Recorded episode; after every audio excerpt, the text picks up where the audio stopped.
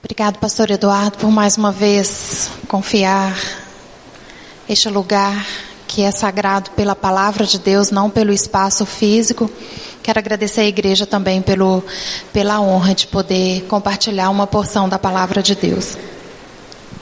Essa semana fui levar uma amiga no aeroporto e na volta sozinha eu decidi ouvir uma mensagem. O Eduardo tem várias mensagens lá no carro e era do Russell Shedd e ele falava: Eu vou falar nessa hora sobre o céu. Eu acho que era, foi a última mensagem dele, se eu não me engano. E ele diz assim: Olha, com certeza eu vou falar muitas bobagens, porque eu ainda não fui lá. Eu já estou na fila, estou perto, mas eu ainda não fui lá. E aquilo me trouxe um consolo muito grande, porque ele já foi, né? Ele morreu semana passada, ele já conhece o céu e eu pensei, se esse grande homem de Deus que inspira a vida de tantas pessoas, acha que ele fala tantas bobagens, eu quero também entender que posso hoje falar alguma bobagem não quero que os irmãos me ouçam como uma teóloga, que eu não sou, mas que receba realmente de uma leiga, como todos nós, mas que queremos tirar a essência do que Deus já colocou no meu coração. Nós vamos falar um pouco essa noite sobre algo que eu já fui profundamente impactada. A porção que nós, que Deus colocou no meu coração para conversarmos nessa noite é um texto que revolucionou a minha vida há um ano e meio atrás. E eu convido você a abrir lá em, Jere, em Neemias 4. Neemias 4. É, eu fui inspirada a fazer uma série de mensagens de uma temática chamada Armas Espirituais para Destruição de Fortalezas. Bem pentecostal, né? mas eu gostaria que nós pensássemos em algumas armas espirituais. Esta semana foi uma semana decisiva para o povo brasileiro. Foi legalizado na nossa cultura um pecado cabal, uma decisão de confronto à palavra de Deus.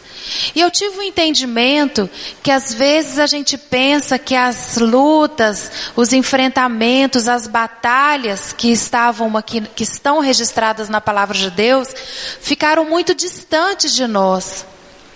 Mas a palavra de Deus diz em 2 Coríntios 10, 4, que as armas da nossa milícia não são carnais, mas sim poderosas em Deus para destruição de fortalezas. Eu sempre digo que quando um pecado é legalizado, é legitimizado na cultura, é sinal de final dos tempos. Fui clara? Quando um pecado, uma, uma, uma decisão que é de confronto com o ensino que Deus deixou. E isso é legitimizado numa cultura como algo normal, é padrão, você pode abortar, a decisão é sua, você pode ser um assassino. Significa que na cultura gerou, desencadeou final dos tempos. E nós temos hoje no Brasil uma legalidade, ou seja, nas leis públicas, na nossa cultura, já entrou, né, o que o pentecostal vai chamar das brechas, né, já entrou algo que evoca o juízo de Deus. Enquanto estamos distraídos, o poder das trevas milita. É ruim falar de militância, mas nós estamos numa guerra e as nossas armas não são carnais. E é sobre isso que eu gostaria que nós desenvolvêssemos uma série de, de reflexões. E hoje nós vamos falar de uma primeira arma que eu chamo de unidade. Então vamos lá, Neemias 4, de 6 a 20. Eu queria que você acompanhasse e mantivesse a sua Bíblia aberta, que a gente vai estar voltando em alguns momentos aqui. Diz assim. Nesse meio tempo, fomos reconstruindo o muro até que em toda sua extensão chegamos à metade da sua altura, pois o povo estava totalmente dedicado ao serviço, ao trabalho. Porém, quando, porém, Sambalat, Tobias, os árabes, os amonitas e os homens de Asdote souberam que os reparos dos muros de Jerusalém tinham avançado e que as brechas estavam sendo fechadas, ficaram furiosos. Todos juntos planejaram atacar contra Jerusalém e causar confusão. Mas nós oramos ao nosso Deus e colocamos guardas de dia e de noite para proteger-nos deles. Enquanto isso, o povo de Judá começou a dizer: os trabalhadores já não têm mais forças e ainda há muito entulho. Por nós mesmos não conseguiremos reconstruir o muro. E os nossos inimigos diziam: Antes que descubram qualquer coisa ou nos vejam, estaremos bem ali no meio deles. Vamos matá-los e acabar com o trabalho deles. Os judeus que moravam perto deles dez vezes nos preveniram: para onde quer que vocês se virarem, saiba que seremos atacados de todos os lados. Por isso posicionei alguns do povo atrás dos pontos mais baixos do muro, nos lugares abertos, divididos por família, armados de espadas, lanços e arcos. Fiz uma rápida inspeção e imediatamente disse aos nobres, aos oficiais e ao, e ao restante do povo: não tenha medo deles.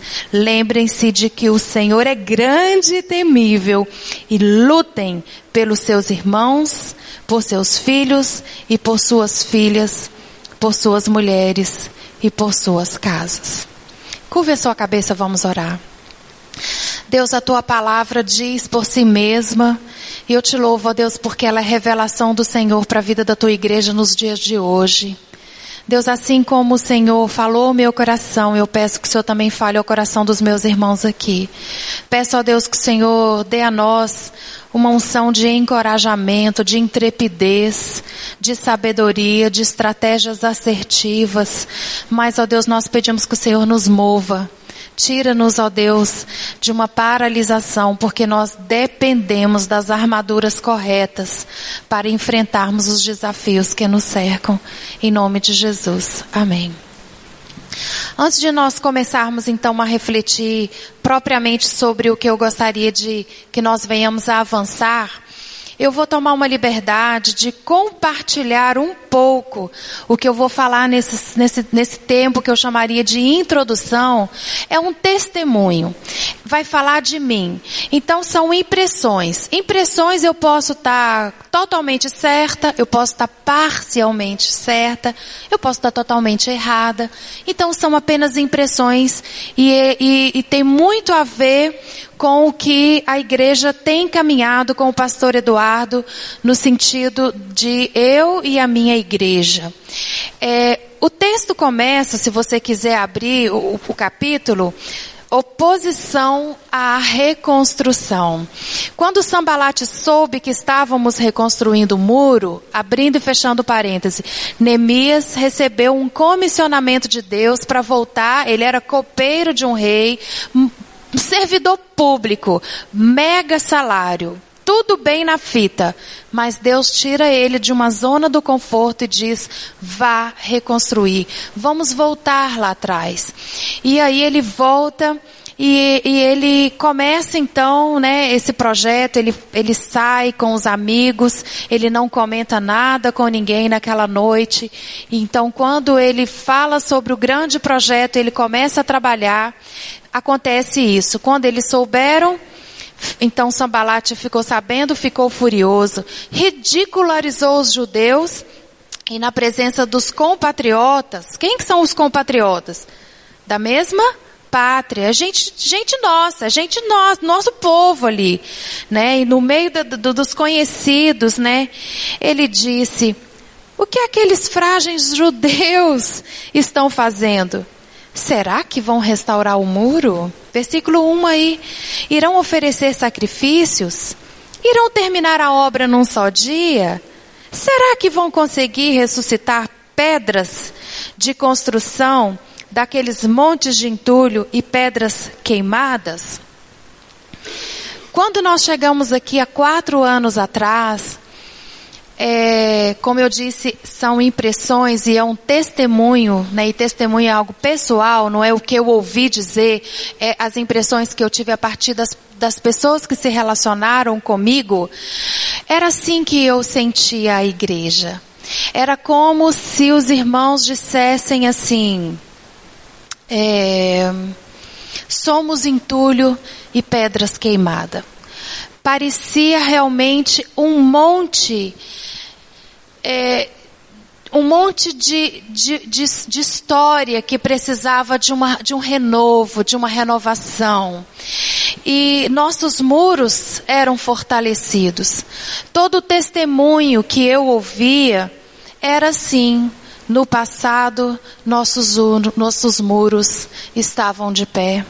Nós tínhamos muros fortalecidos. Alguns me davam até a impressão que era um império nós éramos uma família, nós tínhamos unidade, nós tínhamos tudo em comum. Parecia que era como Atos 2, né? Atos 2. Tínhamos tudo em comum. E eu olhava para esses escombros e pensava: tem algo aí debaixo. Tem, tem que ter um, um, um, uma fonte de um fogo aceso aí debaixo. Parecia só brasa. Mas eu disse: Deus vai soprar nesse negócio e vai queimar fogo do céu. Eu criei nessa verdade. Eu cria, mas eu olhava para muitos e, e eu ouvia, eu tenho saudade daquele tempo. Muitos disseram, eu tenho saudade daquele tempo. Nunca mais seremos os mesmos. Cheguei a ouvir também isso. E eu ficava pensando sobre essas, essas formas de linguagem que, que a gente ouve de um passado ou de algo que vai dizendo assim: quando souberam que estávamos reconstruindo o muro, parecia que tinha alguma coisa desajustado. O texto aponta que essa, que essa, que divisão que são essas pessoas, elas trazem é, escárnio. O texto fala que ele ridicularizou aquele povo que estava trabalhando. O problema se instala quando nós nos tornamos os nossos inimigos mais próximos. E eu quero que você guarde essa informação, porque nós vamos conversar aqui, daqui a pouquinho, ali adiante, a gente vai voltar nisso aí, que hoje é uma impressão, mas eu quero é, que a gente volte nesse, nesse princípio aí, né, ali mais à frente. O versículo 3 diz assim: Tobias, o amonita que estava ao seu lado, completou: Pois que construam. Basta que uma raposa suba lá para que este muro de pedra desabe. Para mim, quando o pastor fala virou a chave, é, eu acho que essa foi a segunda temporada da nossa vida. É uma temporada em que alguns decidiram reconstruir o muro, existiam esse lado daqueles desacreditados, mas acontece que surgiu que nem Pedro, quando começa a duvidar, aí afunda. Surgiu aquela temporada assim. Estão construindo. Está acontecendo alguma coisa. Mas não vai durar muito. Foi um momento em que eu ouvi as pessoas dizendo assim: Você vai embora. Pastor Eduardo não fica nessa igreja. Uma segunda temporada que a igreja, o povo de Deus, viu o mover de Deus, entendeu que este era o caminho, mas não vai durar muito tempo. Uma raposa que chegar lá na PIB de Brusque derruba aquele negócio. E aí eu quero encerrar as minhas impressões no versículo 6, que é onde a gente vai começar então a refletir sobre hoje. Essa segunda temporada a gente eu chamaria de subversão, né? São aqueles que estão ali, mas estão subvertendo o processo, né? Estão mas não estão. E o segundo diz: Nesse mesmo tempo fomos reconstruindo o muro até que em toda a sua extensão chegamos à metade da sua altura, pois o povo estava totalmente dedicado ao trabalho. Você crê que nós estamos nessa terceira temporada? A tetra-chave virou a terceira? Você crê nisso? Ou não? Honestamente, eu creio. Eu creio que nós estamos comprometidos. Talvez falte em nós algum discernimento, ou muito discernimento. Mas eu vejo hoje, naqueles que há quatro anos atrás decidiram colocar a mão na massa, decidiram optar pela reconstrução. Hoje nós entramos na terceira temporada de um povo que está interessado em se dedicar totalmente ao trabalho. E para encerrar essa fala, eu trouxe aqui uma coisa que faz menção, a gente vive com com sinais, símbolos, né? Isso aqui é algo que representa a nossa terceira temporada. Os irmãos deram isso aqui para o pastor Eduardo, que diz assim: quando o Senhor trouxe os cativos de volta a Sião, foi como um sonho. Então a nossa boca se encheu de riso e a nossa língua de cânticos de alegria. Até nas outras nações dizia o Senhor fez coisas grandiosas por este povo. Foram os irmãos que deram isso aqui para o pastor Eduardo. Sim, coisas grandiosas o Senhor fez por nós e por isso estamos alegres. Pastor, amado pastor Eduardo Pena, somos imensamente gratos a Deus por ter escolhido e, e ter te escolhido e enviado a nós. Havia em nosso meio a ausência de um líder, de alguém que nos guiasse de volta do cativeiro. E já não é mais assim. Vocês disseram, não é mais assim. Viramos uma chave, entramos numa nova temporada. Deus está reconstruindo o muro. Deus está usando você para levantar o muro. É com você. Não são com aqueles lá de trás. É com você. É comigo e com você. Em você encontramos a segurança do líder, a sabedoria do mestre, o caráter, a paz, o amor do verdadeiro homem segundo o coração de Deus. Amamos você e assim tem uma despedida. Mas eu fiz questão de trazer, porque isso aqui é um sinal de que Deus está fazendo uma reconstrução na nossa vida. Eu quero neste momento então realmente falar o que Deus tem neste momento, mas antes disso, eu quero convidar você a estarmos orando pelo que Deus já fez até hoje, até este momento. Eu quero convidar o pastor Eduardo, terça-feira é aniversário dele. Vamos orar agradecendo a Deus pela vida dele, pela instrumentalidade dele de nos conduzir como povo de Deus nessa obra que Deus tem. E eu quero convidar o Daniel, porque o Daniel tem sido realmente um um ajudador, né? Um companheiro nos momentos de necessidade aí de conduzir a igreja nesse processo. Irmãos, vamos ficar em pé para a gente orar por ele. Oremos. Senhor Deus e Pai, nós nos chegamos aqui mais uma vez na, diante do Senhor, Pai, com o coração agradecido, Senhor. Com o coração agradecido, Senhor, pela forma como o Senhor encontrou pastor Eduardo na sua família, Senhor. É, disposto, Senhor, a ouvir a Tua voz, Senhor, e, e nos socorrer, Senhor. E nós temos sido abençoados, Senhor, pela, pela vida dele, pela vida da sua família, Senhor. O Senhor tem nos nos abençoado com palavras, Senhor, com discernimento, Senhor, com direcionamento, Senhor. E nós realmente, Senhor, conseguimos olhar para trás nesse momento e dizer, Ebenezer, até aqui o Senhor tem nos ajudado. Tem sido um tempo de, de, de luta, Senhor, transformação, de confrontos, mas tem sido um tempo de vitória, Senhor, de crescimento, Senhor. E, e nós agradecemos ao Senhor por isso, Pai. Obrigado, Senhor, por por olhar para nós, Senhor, para cada um de nós, para essa igreja, Senhor, com olhos de misericórdia, Senhor. E obrigado, Senhor, por enxergar algo bom em nós, Senhor, algo que vale a pena, Senhor, trabalhar, Senhor, e nós acreditamos, Senhor, que o Senhor tem um plano para essa igreja, Pai. Um plano, Senhor, que vai além do pastor Eduardo, Senhor, um plano que vai além de cada um de nós, Pai. Porque somos igreja do Senhor, Pai. E nós oramos, Senhor, agradecendo ao Senhor, Pai, pela obra do Senhor em nossas vidas, Pai. E abençoamos esse homem, sua família, Pai. O Senhor sabe as suas lutas, Senhor, as suas dificuldades. Ele é homem, Senhor, é humano. E nós oramos, Senhor, sabe, nesse momento, abençoando sua vida, sua família. E pedimos ao Senhor graça, Senhor, para que nós, como igreja, possamos abençoar também a vida dele, Senhor. Em nome de Jesus, nos ajuda também, Senhor, a, a suportá-lo em oração, Senhor, em graça, Senhor.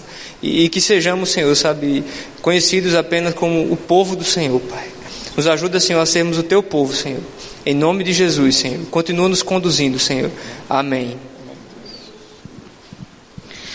Então vamos seguir. Versículo 6. Assim edificamos o muro até que em toda a sua extensão chegamos à metade da sua altura, pois o povo estava dedicado ao trabalho.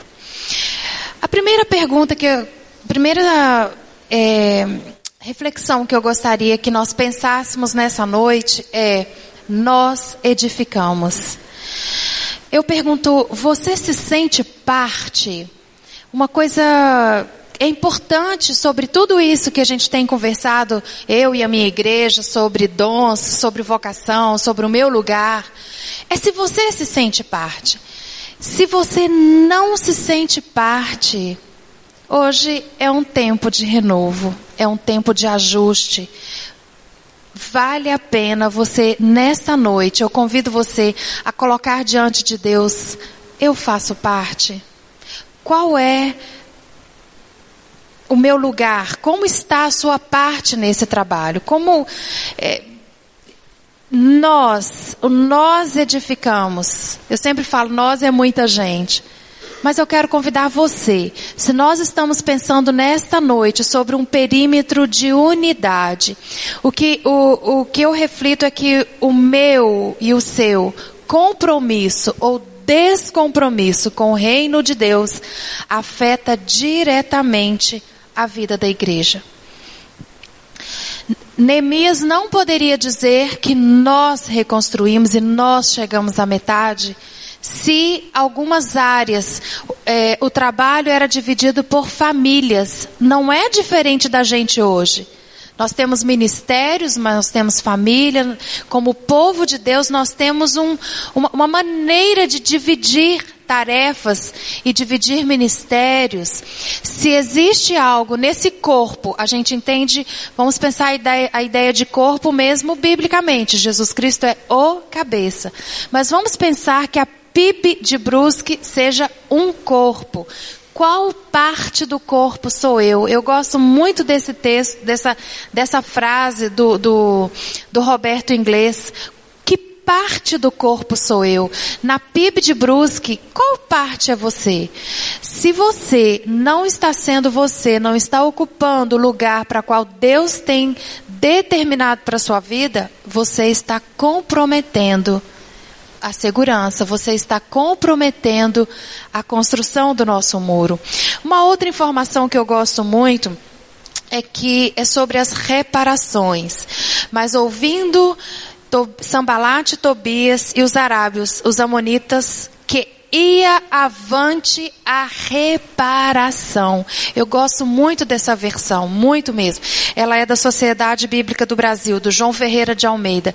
Ele diz: ia avante a reparação dos muros. E, e assim, uma coisa que me chama muita atenção é a reparação ia avante. A reparação nas nossas vidas, ela precisa ser um modo de viver. Precisa um modo de ser. Às vezes a gente tem a reparação como um ato pontual. Eu estou passando uma crise, eu preciso de de uma restituição, de uma reparação, de um conserto. Às vezes nós entendemos que reparações são feitas de forma estratégica, pensada. E aí eu digo sobre uma construção de uma casa, já que a gente está falando de construção. É, existem reformas, né? A, O Wilson está aqui numa reforma com a Maristela. Não sei se mais alguém está reformando uma casa. Mas existem situações no dia a dia que vão exigir de nós reparos. A lâmpada vai queimar, o chuveiro vai dar pala, o, o teto, a, o piso. De forma que se nós, no dia a dia, não vamos fazendo essas reparações, o que, que acontece com o nosso patrimônio? Ele acaba. Ele, ele detona. E às vezes esse, esse entendimento, ele precisa chegar na nossa vida como uma reparação, como um modo de viver. Eduardo diz que conversão é para todo dia. Se nós estamos nos convertendo dia a dia, significa que para uma conversão eu preciso de reparos. Então, eu penso que nós, se nós queremos viver um perímetro territorial, porque lá era um muro, aqui nós somos uma igreja, um perímetro territorial e um perímetro que eu chamaria de unidade, nós precisamos levantar todos os dias e repensar as nossas relações. Onde eu preciso reparar?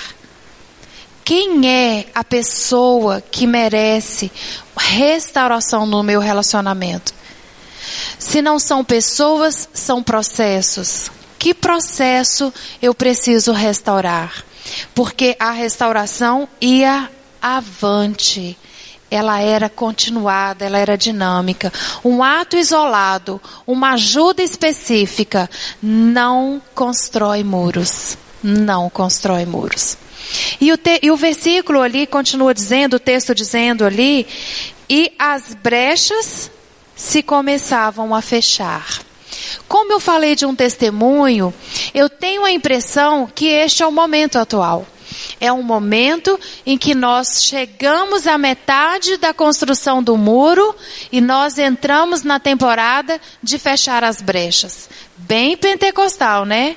Mas é isso aí. Não é Giane, é palavra de Deus. Existem brechas nos muros que precisam ser fechados. E o que são essas brechas? E eu gostaria que você abrisse comigo lá em Gálatas 5,16, que Paulo, Paulo nos dá uma ideia, eu penso que Paulo nos dá uma dica do que seriam quando ele fala, quando ele nos adverte que são as nossas paixões e desejos, aquilo que ele chama de desejo da carne. Leiam comigo aí Gálatas, que diz bem assim: Por isso digo, vivam pelo Espírito e de modo nenhum satisfarão os desejos da carne. De que, que a gente está falando agora? Nós estamos falando daquele negócio lá no muro que a gente acha que chegou a hora da gente restaurar. As, as brechas. Nós fomos para Gálatas, mas nós estamos falando da construção do muro, das brechas.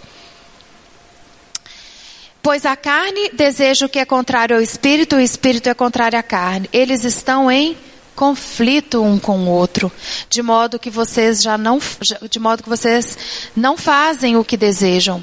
Mas se vocês são guiados pelo Espírito, não estão debaixo da lei. Ora, as obras da carne são manifestas: imoralidade sexual, impureza, libertinagem, idolatria e feitiçaria, ódio, discórdia ou uma versão diz inimizades, ciúmes, ira, egoísmo, dissensões, facções, inveja, embriaguez, glutonarias, orgias e coisas semelhantes.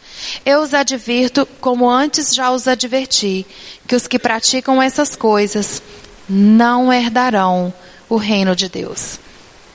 E aí ele vai trabalhar sobre os frutos do Espírito, que a gente já conhece, mas eu queria que a gente pensasse um pouco sobre quando, você, quando eu penso em brecha, eu vou pensar em uma legalidade espiritual que eu estou dando, não é verdade? Para que Satanás entre, para que o inimigo penetre, nós estamos falando de um muro de construção, de segurança, e estava o muro pela metade, mas tinham algumas brechas e elas estavam sendo reparadas. O que essas brechas significavam? Oportunidades, não é verdade? Para nós sermos, para eles serem atacados. Na nossa vida espiritual, o que seriam essas brechas? Eu penso que Paulo nos responde. São esses pecados que a gente acha que eles são grotescos e que eles estão daquela porta para fora. Mas pode ser que em algum lugar do nosso muro, daquele espaço territorial que pertence a mim, é a mim e a minha família construir isso aqui, pode ser que tenha uma brecha.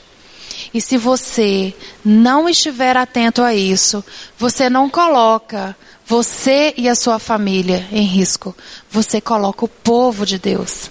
Deus olha para a igreja, para a primeira igreja de Brusque e vê um povo aonde nós temos o nosso lugar no muro e a brecha da sua vida traz vulnerabilidade à minha vida e à vida da igreja. Então, voltando ao muro, você deseja restaurar a sua vida? Você deseja restaurar a vida dessa igreja? Identifique as brechas e faça parte desse transcendente movimento de Deus. Pergunte a Deus dessa noite: Deus, tem áreas na minha vida descobertas? Tem uma brecha na minha vida que eu dependo que o Senhor venha e cubra com teu precioso sangue, para que sejam seladas pelo sangue de Jesus, para que sejamos um povo fortalecido no Senhor e na força do seu poder. Amém.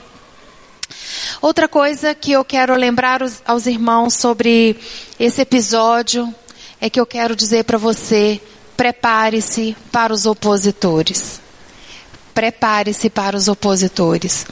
E ficaram sobre modo irados, diz o versículo 4. E ligaram-se entre si todos para virem guerrear e para os desviarem do seu intento. Os opositores não querem nos matar, mas eles querem nos desviar do, seu, do nosso intento. E os nossos inimigos diziam: antes que descubram qualquer coisa ou nos vejam, Vamos entrar no meio deles. Estratégias. Irmãos, eu tenho para mim, não quero aqui filosofar português, mas eu vejo uma diferença entre opositores e inimigos. A Bíblia diz que nós temos um inimigo, mas eu estou falando neste momento de opositores. Opositores podem ser alguns nós mesmos que fazemos oposição ao que ao que está sendo direcionado.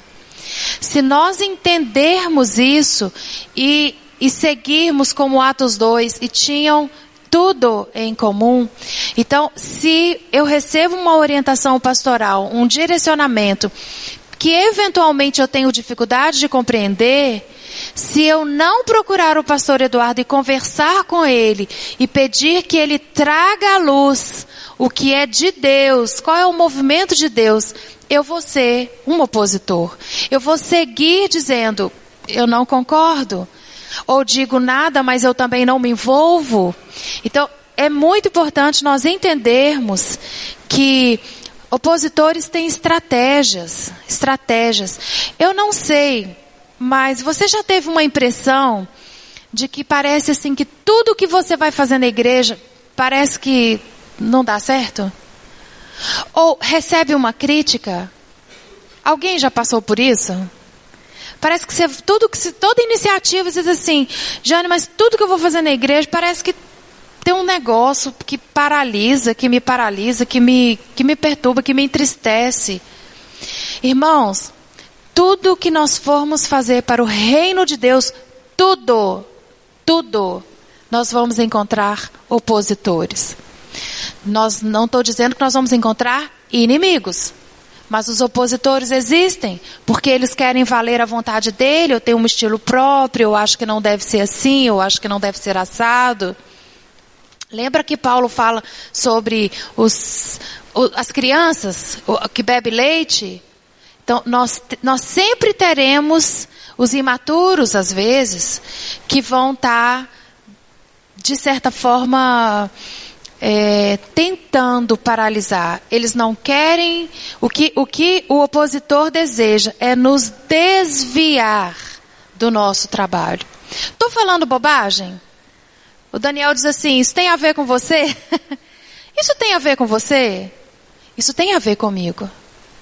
Porque se eu for ouvir críticas, desânimo, né? Eu penso, outro dia conversando, acho que com a Lígia, sobre as estratégias do mundo. Quando o mundo vai fazer um, um evento, um Rock in Rio, um sei lá o quê, eles têm muita excelência. Então eles fazem assim, nós vamos fazer o palco assim, assim assado, esse é o plano B. Mas e se chover? Não, se chover a gente vai fazer o plano, o plano, a gente faz o plano A. Se chover a gente tem o plano B. E eles vão buscando estratégias. Se não der assim, vai dar assado. Irmãos, naquele Brasília, naquela Brasília, dentro daquele lugar de política, seja Senado, seja Câmara, Câmara eles têm plano A, plano B, plano C para passar todas as medidas que Satanás quer legalizar. Eduardo trabalhou num, num, grupo uma vez e ele compartilhava como eles são estrategistas, como eles são bem articulados, como eles se encontram nas madrugadas para tomar as decisões. Mas nós na igreja temos o plano A e se chover, cancela. Irmãos, nós teremos o um encontro na praça se não chover. Por que nós não trazemos a excelência que Deus já nos deu para o reino de Deus? Nós construímos o um muro com as ferramentas que nós temos. Vai ficar cheio de brecha mesmo. Porque a nossa arma não é carnal, mas elas são poderosas em Deus. Eu pergunto, aonde está a sua armadura nessa noite? Onde está a sua armadura? Porque Deus deu. Está na palavra. Eis que vos dou autoridade para pisar escorpião e serpentes. Deus já entregou. O que você está fazendo com a sua armadura? Então, o mundo avança. Senhor dos Anéis. O império avança. Estratégia assertiva, dinheiro, morte, sangue. E nós ficamos distraídos. Plano A deu certo, se não deu plano B, cancela. Não dá para fazer. Não tem o dinheiro, não fazemos. Então, pensamos nisso aí. Os nossos opositores, eles têm estratégias, eles infiltram no nosso meio e eles querem tirar a gente da construção do muro. Sempre alguém vai tentar nos paralisar, sempre, né? E aí eu quero trazer rapidamente um, um, um livro também muito muito mamão com açúcar, eu tenho até vergonha de mostrar, porque é um livrinho assim, mamão com açúcar, mas que fez muita diferença na minha vida, chama o Doador de Sonhos. Eu convido você, esse próximo ano a gente gostaria de fazer um grupo de trabalho para a gente conversar sobre esse livro. E o personagem principal, ele se chama Comum. Então, quando eu estiver lendo, você vai colocar seu nome. Quando eu falar comum, Giane, você vai colocar seu nome. Comum encontra opressores na terra da fronteira. Comum é a pessoa que recebeu de ele recebeu um sonho. E ele abraçou esse sonho e ele decide sair da zona de conforto para ir conquistar esse sonho. Ele decide ir ao encontro deste sonho. E diz que ele não foi muito distante, né, de onde ele estava.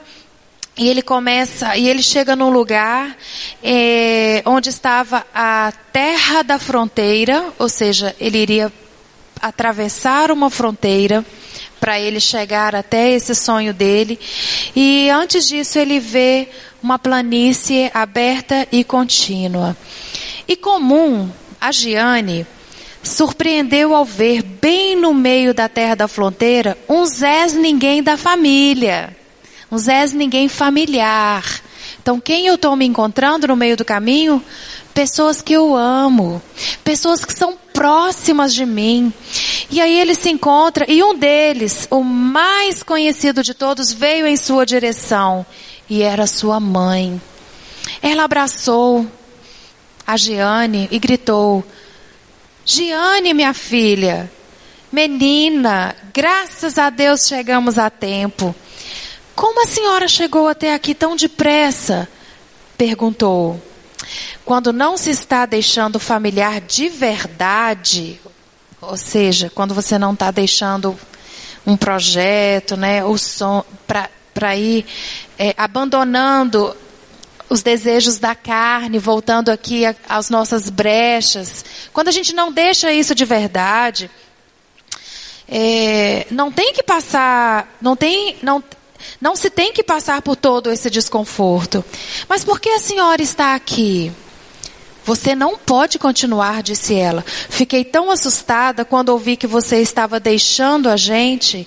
Eu sei que você disse que faria, mas eu nunca pensei que o fizesse de fato. Sinceramente, o que você tem na cabeça? Isso não é seguro. Você pode se machucar. Você pode até morrer. Quem são esses? Os opositores. São os opositores. Mas este é meu grande sonho, mãe. Olha, eu imagino dizendo assim: Deus, mas foi o Senhor que plantou no meu coração vir para Brusque. Deus foi o Senhor que plantou no meu coração assumir esse ministério. Mas foi o Senhor que plantou no meu coração de ficar nessa igreja.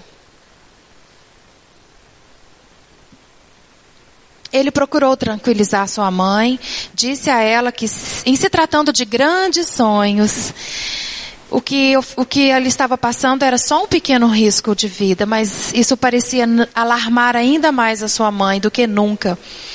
E, ele e atravessaram a fronteira e topou com seu tio e seu melhor amigo. A mãe, o tio e melhor amigo. E o tio falou: Quer dizer que você decidiu se tornar um sonhador?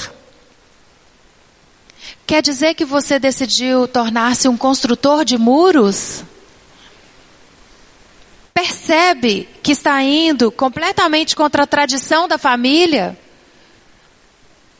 Por que deveria tornar-se um alguém quando todos nós somos felizes sendo Zé Ninguém?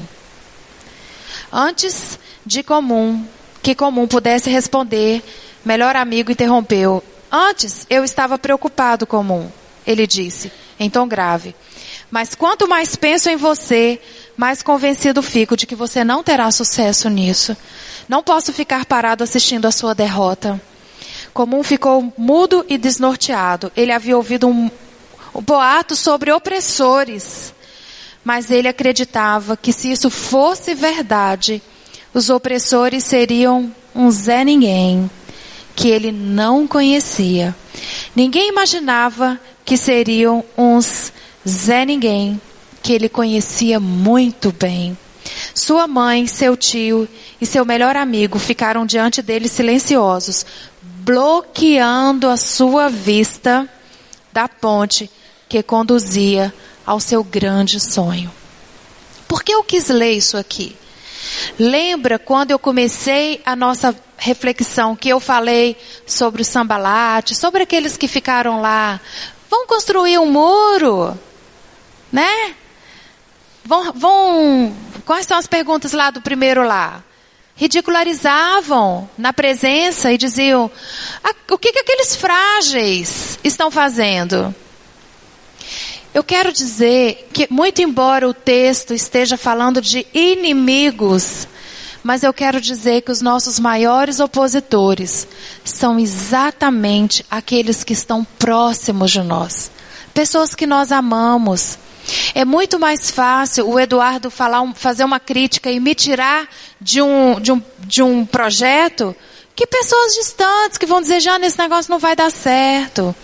Então é muito importante nós, numa empreitada, nós entendermos numa, na nossa construção, no nosso muro, no nosso espaço, que os nossos maiores opositores estão do nosso lado. Eles não estão do outro lado da fronteira.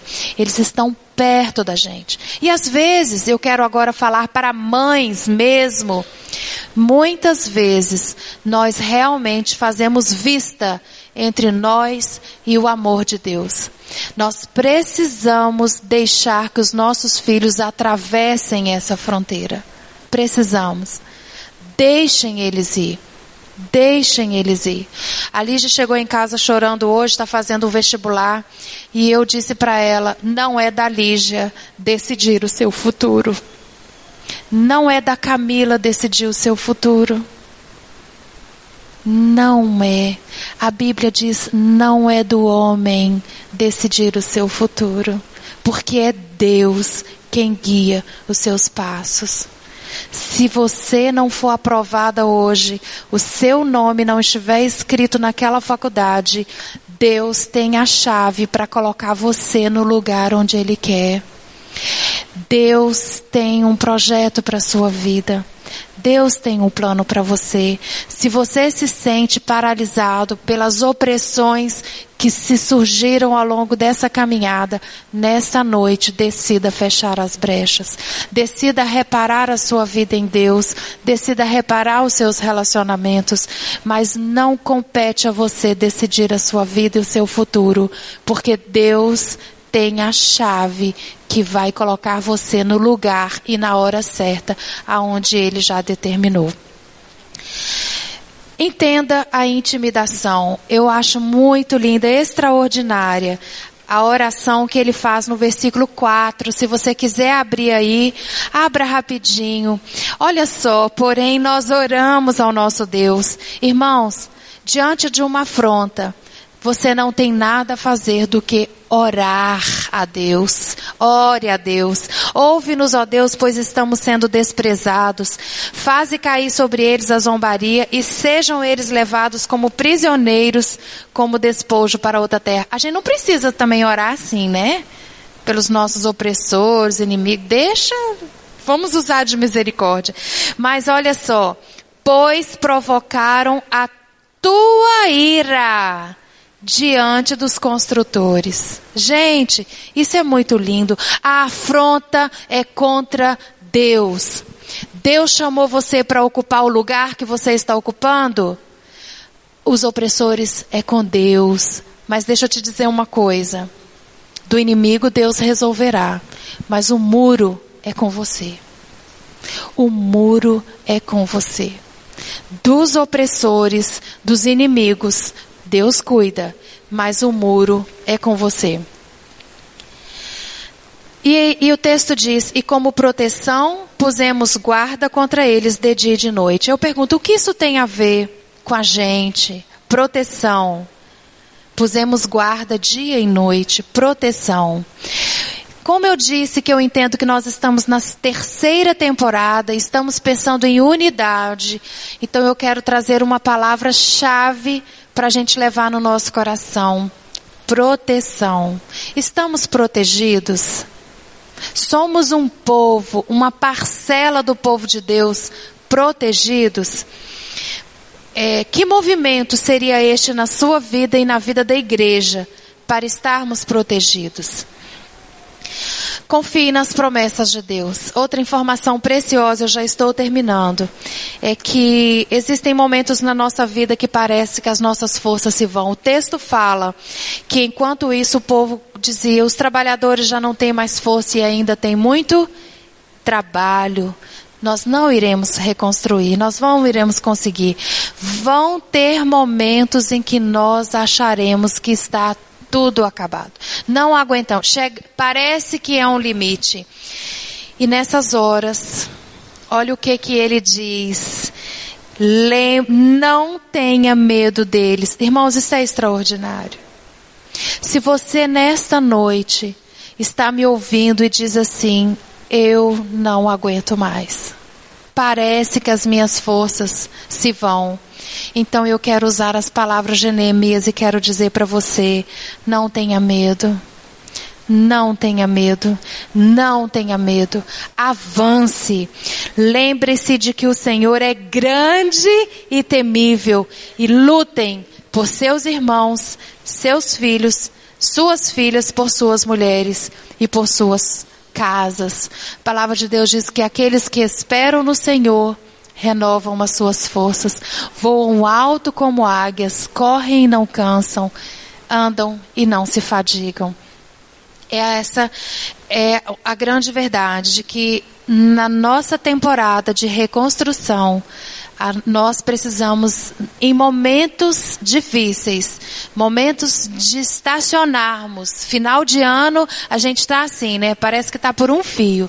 Lembre-se, não tenha medo, porque o Senhor, grande, terrível, temível, lutará por nós.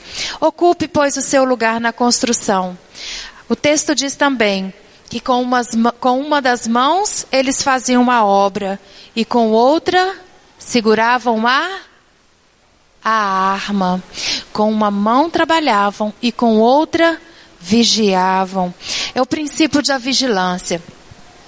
Eu sempre converso quando eu vou tô no, no em casa ou que a gente está num atendimento, eu falo que a maior estratégia do diabo hoje é nos manter ocupados. Ocupados a gente fica distraído. E nessa noite a palavra de Deus vem nos nos advertir que se a gente se mantém só trabalhando, a gente se distrai. Então é preciso a gente tomar uma decisão que parte de mim vai trabalhar, mas parte de mim estará vigilante. Irmãos, o que seria essa vigilância? Então eu pergunto para o seu perímetro territorial. Como tem sido o seu relacionamento com Deus? A sua vida está na cobertura do sangue de Jesus? Quem é que te guarda? O Senhor guardará a sua entrada e a sua saída desde agora para todo sempre. Dê a chave da sua entrada e da sua saída para Deus guardar. Porque se o Senhor não edificar a cidade, se o Senhor não edificar o muro, se o Senhor não guardar a nossa vida, em vão vigia a sentinela. Vigilância. E eu quero encerrar dizendo: o nosso Deus pelejará por nós. Do lugar onde ouvirem o som da trombeta, versículo 20, eu quero encerrar. Juntem-se a nós ali. Nosso Deus lutará por nós. Eu quero encerrar apenas trazendo a memória sobre o que nós conversamos aqui. Deus lutará por nós. Deus luta por você. Deus luta a minha causa. Deus sabe a sua dor. Deus luta por você. Mas o muro Deus não está construindo. O muro é com você. Ele dá a estratégia, ele cuida dos adversários, mas eu preciso entender que as afrontas, os desânimos, eles eles são para me desestimular, para me tirar do prumo. Então, Deus cuida dos opositores e dos inimigos, mas o trabalho é comigo. O muro, a construção, a reparação, o fechamento das brechas, compete às minhas mãos fazer. Mas de um lado eu trabalho, mas com uma outra eu vigio, eu busco as eu busco as armaduras, as armas corretas. E eu quero encerrar então dizendo que nessa noite, o nosso primeiro princípio para a gente pensar nas armaduras, eu diria a unidade.